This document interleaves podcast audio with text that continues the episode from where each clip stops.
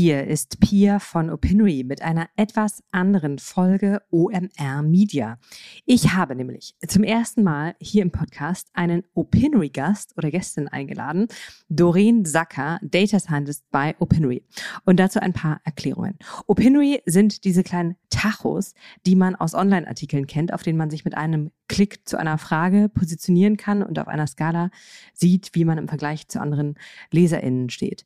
Was von Digitalverlagen und Werbetreibenden zum Erreichen und Identifizieren und Konvertieren ihrer Zielgruppen genutzt wird. Damit stehen wir monatlich mit gut äh, 100 Millionen Nutzern im Kontakt und wie man sich vorstellen kann, ist die Aussteuerung und Auswertung dieser Umfragen eine sehr datenlastige Angelegenheit. Opinory macht weder Markt- noch Meinungsforschung. Die Stimmungsbilder, die sich dort sehen lassen, sind jeweils die einer ganz spezifischen Community der Verlagsseiten, auf denen wir eingebunden sind. Aber trotzdem beschäftigt sich Doreen zu manchen Themen auch verlagsübergreifend mit communityübergreifenden Trends. Da sind also sehr viele Daten, weshalb wir Menschen wie Doreen im Team haben, die sich damit auskennen. Und ich wollte mit ihr aber gar nicht so sehr über Opinory reden, beziehungsweise tun wir es ja eh ständig, sondern ein Stockwerk drüber gehen und über die Frage sprechen, was sich laut den täglich Millionen Nutzerkontakten ableiten lässt über allgemeine Mitteilungsbereitschaft von Menschen. Welche Themen triggern Menschen zur Interaktion? Wann wollen Leute ihre Meinung sagen? Wann sind sie bereit zum Dialog? Welche Themen polarisieren besonders? Bei was für Themen herrscht Einigkeit? Und welche Rolle spielen Formulierungen einer Frage? Welche Verlage haben besonders meinungsstarke Communities? Über das und mehr habe ich mit Doreen gesprochen und wir haben uns beste Mühe gegeben, nicht in unternehmensinternes Fachchinesisch zu verfallen. Hier und da ist das eventuell dann noch passiert. Trotzdem viel Spaß. Hallo Doreen. Du bist die erste Opinory-Mitarbeiterin, die hier im OMR Media Podcast auftaucht. Ich freue mich total. Ich freue mich total. Äh, Doreen, du bist Data Scientist. Was heißt das? Genau, also es ist je nach Unternehmen ein bisschen unterschiedlich, wie man das auslegt. Äh, Data Scientist heißt erstmal, dass ich viel mit Daten mache. Und in meinem Fall heißt das, dass ich viel programmiere. Und äh, da wir bei Opinory ja viel mit äh, Texten arbeiten, das heißt viel mit Zeitungsartikeln, ist mein Job, das meiste aus Text rauszuholen und das dem Computer dann beizubringen. Wie würdest du jetzt mal deiner Tante äh, die sagen wir 55 ist und ähm, das Internet kennt, aber auch nicht viel mehr als einen Facebook-Account hat und manchmal etwas bei Amazon bestellt. Wie würdest du der ähm, erklären, was du hier den ganzen Tag machst, wenn du Texte dem Computer erklärst? Also wir integrieren ja Umfragen in Zeitungsartikeln. Und was wir wollen, ist, dass quasi die richtige Umfrage im richtigen Artikel landet. Also dass Corona-Umfragen in Corona-Artikeln landen und Fragen zu Karl Lauterbach auch in, Frage, in Artikeln zu Karl Lauterbach.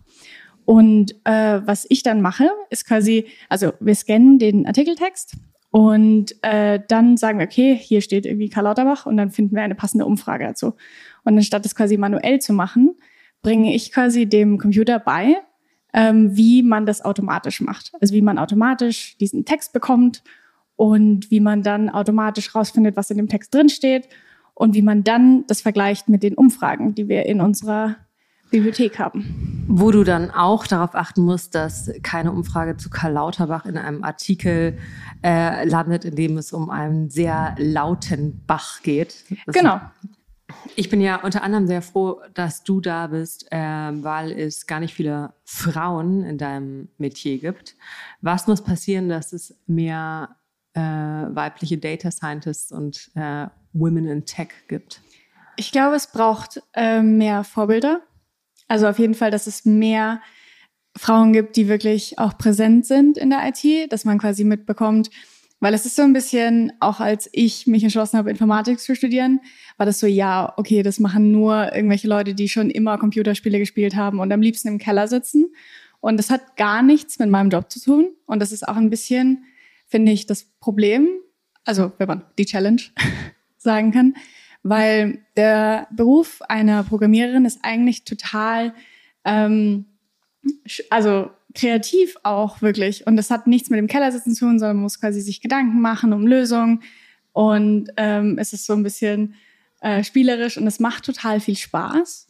Und das finde ich ist was, was total äh, untergeht in der Debatte, quasi wenn man sagt, okay, es müssen immer nur Leute, die es lieben, vor dem PC zu sitzen. Das hat damit gar nicht so viel zu tun, sondern es geht darum, dass man gerne Probleme löst und gerne kreativ Probleme löst.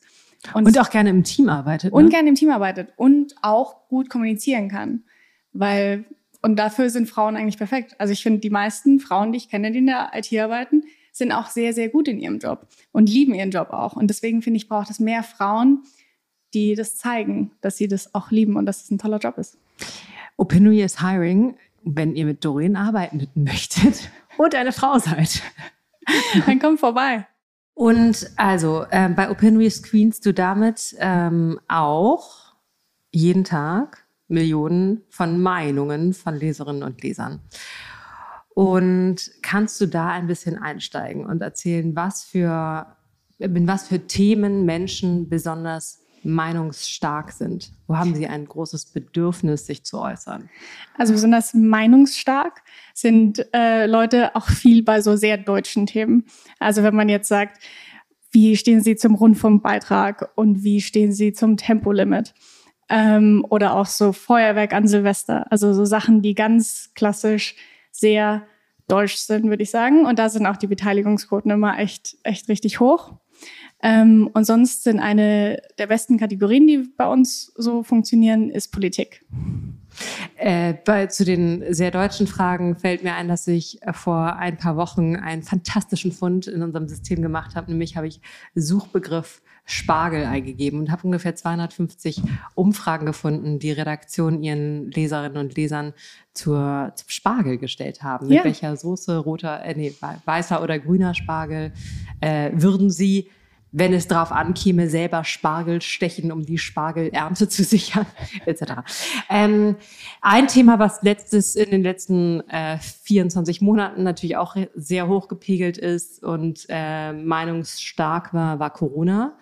Was für Corona-Fragen haben Menschen am meisten bewegt? Ähm, da hatten wir auch quasi so über den Verlauf. Also ich fand das auch ganz spannend, irgendwie so, wie viel Angst haben sie sich gerade mit Corona anzustecken und das war dann äh, auch so, was wir gesehen haben, so ein bisschen so, wie ich mich auch immer gefühlt habe. Also das ist zu Anfang, hatte man schon noch so ein bisschen Angst, aber die Zahlen waren ja auch relativ niedrig. Gegen Sommer ging das dann wieder runter und gegen Winter ging es dann so richtig hoch.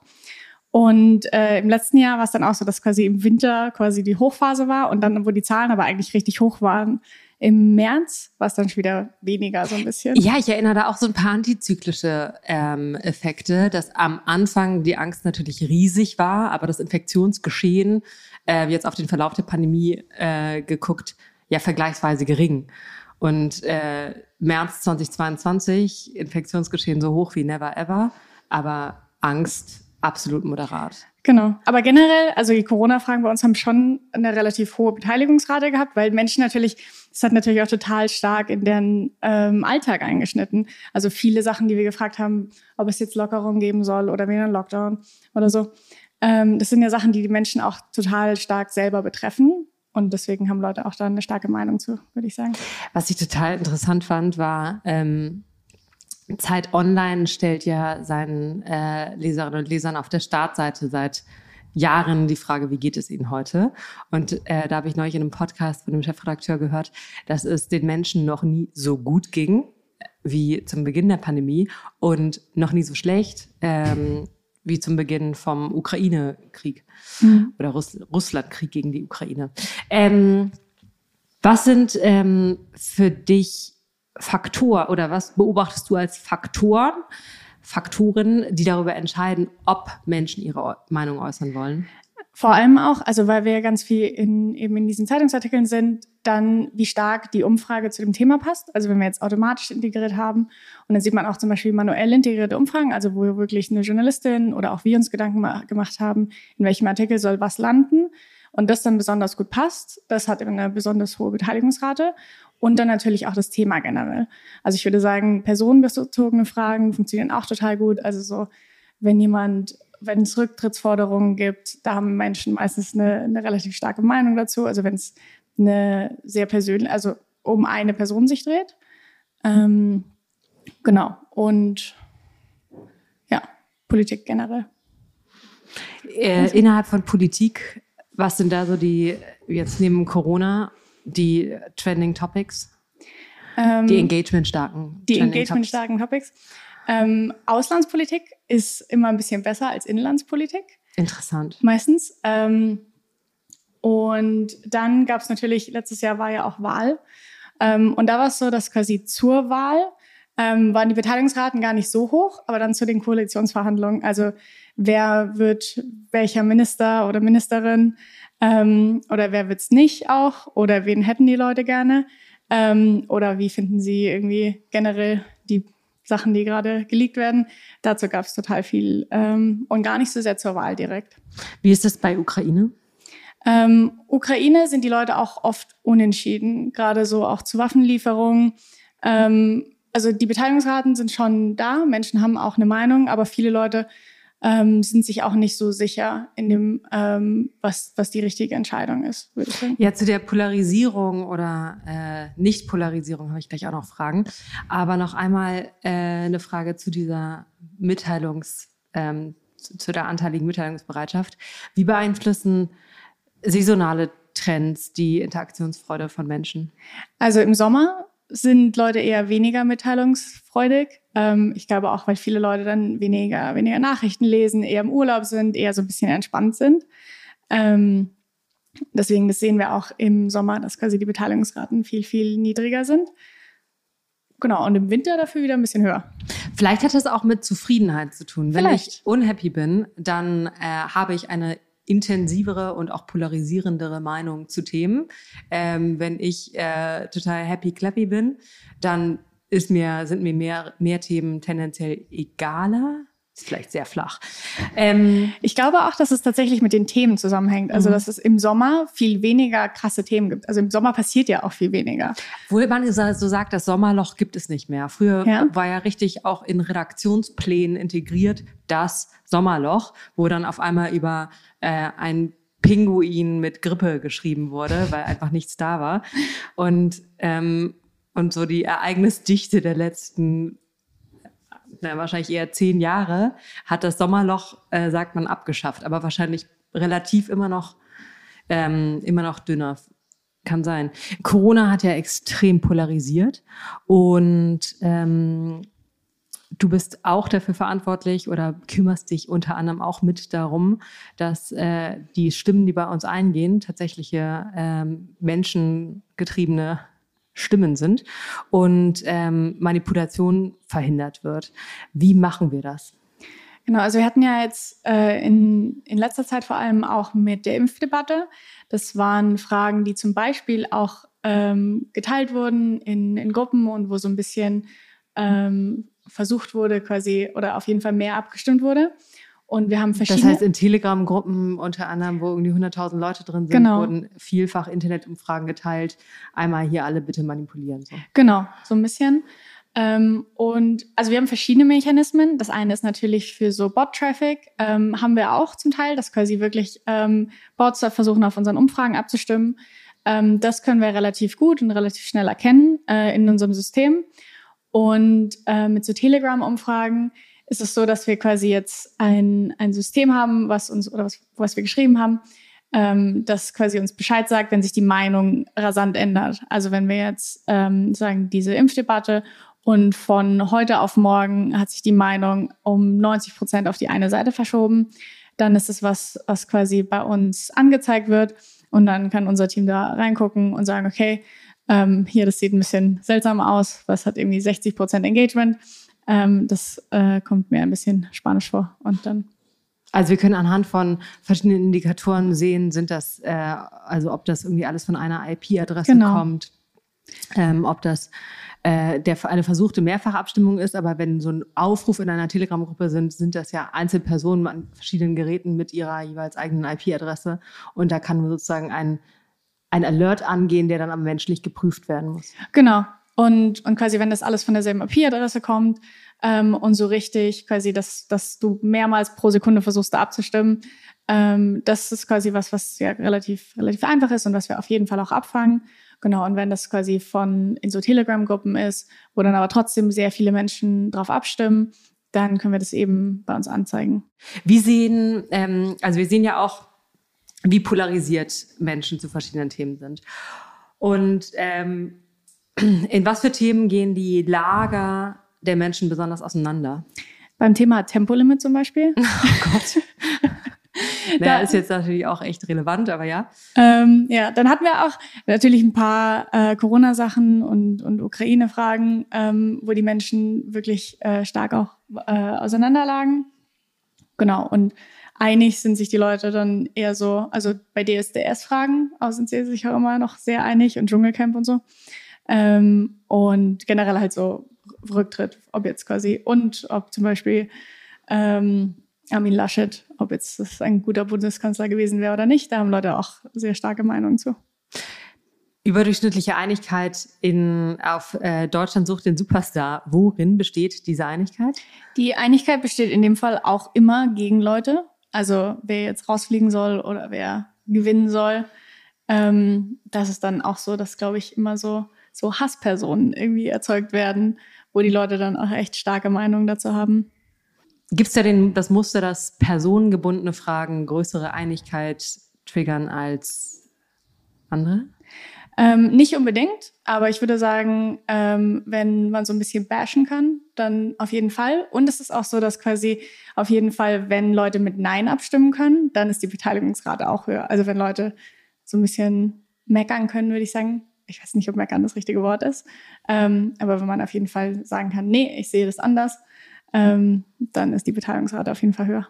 Wir haben ja sehr bewusst dieses Tool gebaut, was ähm, ein Meinungsspektrum darstellt, also ähm, nicht nur schwarz und weiß, sondern auch viel grau. Ähm, in was für Themen äh, sammelt sich der Meinungstrend in der Mitte? Also geben Leute differenzierte Meinungen ab, die weder am einen, einen noch am anderen Ende der Skala sind? In der Mitte haben wir manch, also haben wir gar nicht so viele Leute, die da abstimmen, würde ich sagen. Also es ist schon meistens so, dass sich es dann auf die zwei Enden konzentriert ähm, und in der Mitte gar nicht, gar nicht so viele Fragen hängen bleiben meistens. Fragen, Antworten. Mm. Manchmal sieht man ja aber auch sozusagen den Trend etwas wandeln, dass am Anfang eines Themas es sich sehr bündelt an einem Ende der Skala und äh, sich das dann über einen längeren Zeitraum verschiebt. Also mhm. Waffenlieferungen beispielsweise hat eine deutliche Verschiebung erlebt der letzten Wochen und da sind sich viele Leute gar nicht so sicher, was, glaube ich, die Wirklichkeit sehr. Das stimmt. Oder bei Annalena Baerbock auch zum mhm. Beispiel. Da hat, da war auf jeden Fall der Meinungstrend auch immer wahnsinnig unterschiedlich über das letzte Jahr. Mhm. Mhm. Wo ist er jetzt gerade? Sehr gut, mhm. sehr gut. Die Leute sind sehr zufrieden. Macht auch einen guten Job. Ähm, bei Opinory adressieren wir also adressieren wir Menschen millionenfach mit Fragen. Was sind für dich Kriterien einer guten Frage?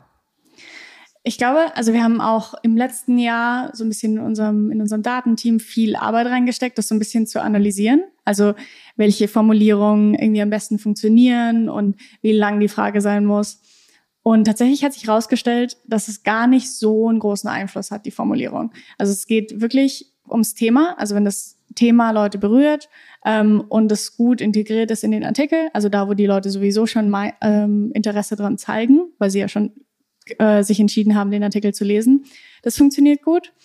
Und ähm, der Rest ist so ein bisschen zweitrangig. Also wir haben zum Beispiel, wir hatten dann auch äh, einen AB-Test gemacht, also Fragen miteinander verglichen und da hat zum Beispiel, ähm, wenn man einfügt, ihrer Meinung nach, ähm, dann hat es ein bisschen schlechter performt. Vielleicht, weil es ein bisschen länger ist, vielleicht, weil es dann, ähm, weiß ich nicht, ja, vielleicht, weil die Frage einfach zu lang ist oder weil sich die Leute dann zu stark angesprochen fühlen.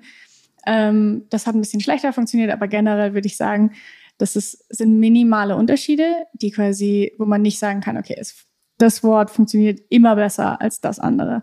Was waren da noch Kriterien, die ihr miteinander verglichen habt? Ähm, was auf jeden Fall auch einen total starken Einfluss hat, ist, äh, wo wir das ausspielen. Ähm, also an welchem, bei welchem Verlag, bei welcher Zeitung. Ähm, bestimmt auch ein bisschen, äh, wie, die, wie die Leserschaft da eben beschaffen ist und was für Themen eben angesprochen werden.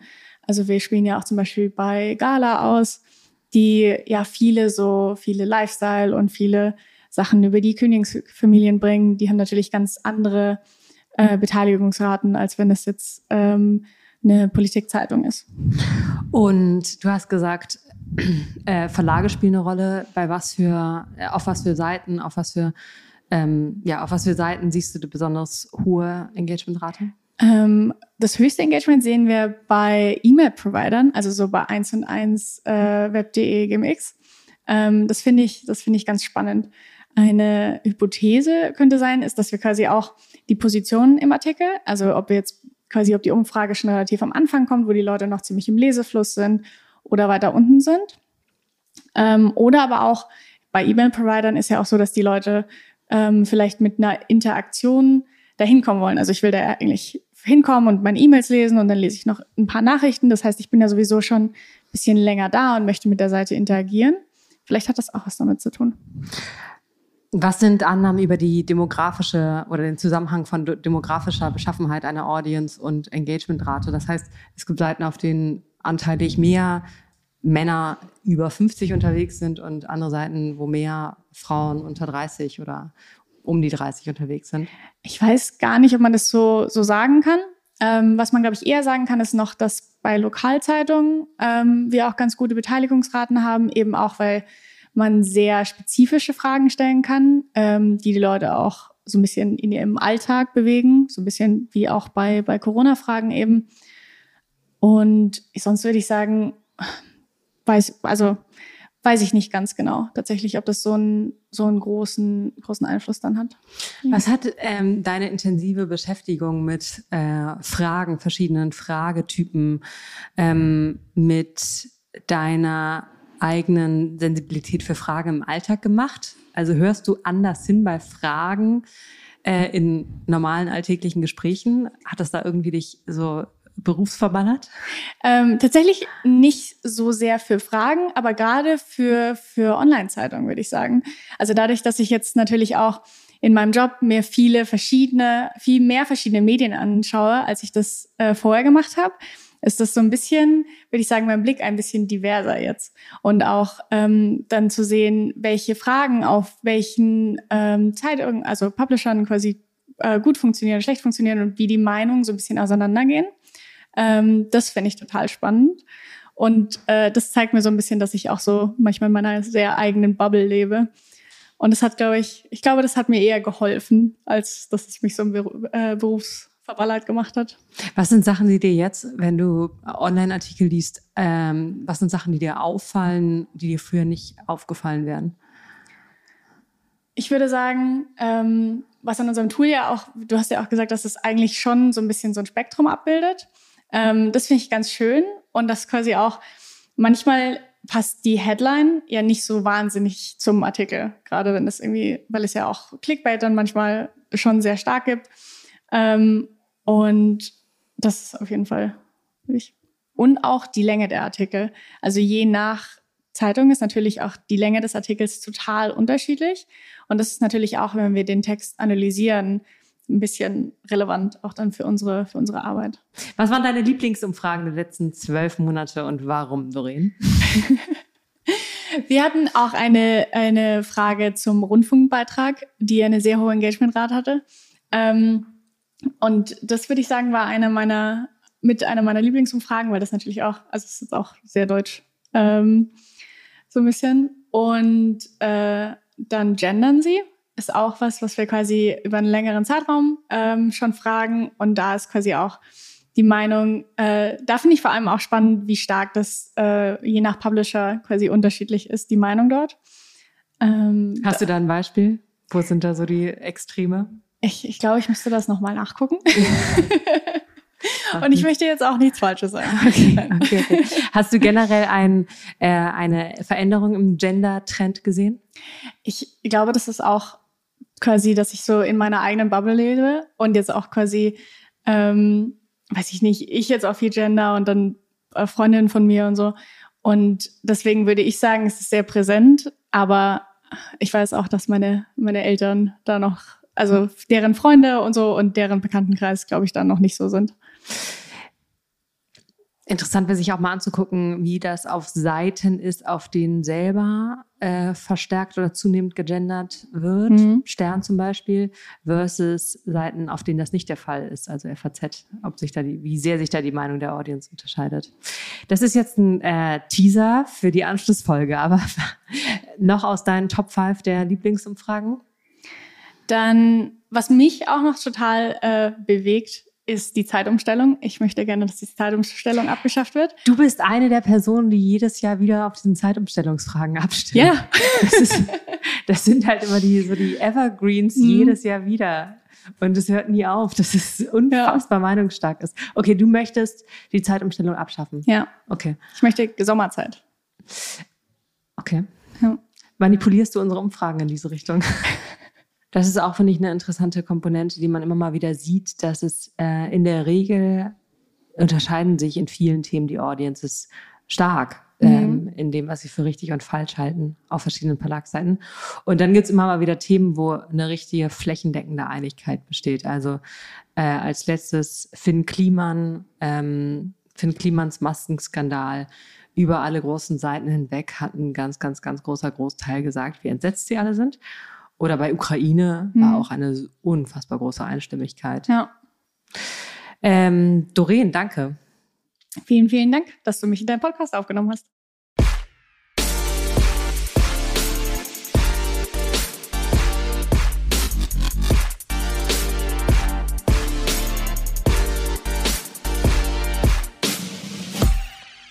Dieser Podcast wird produziert von Podstars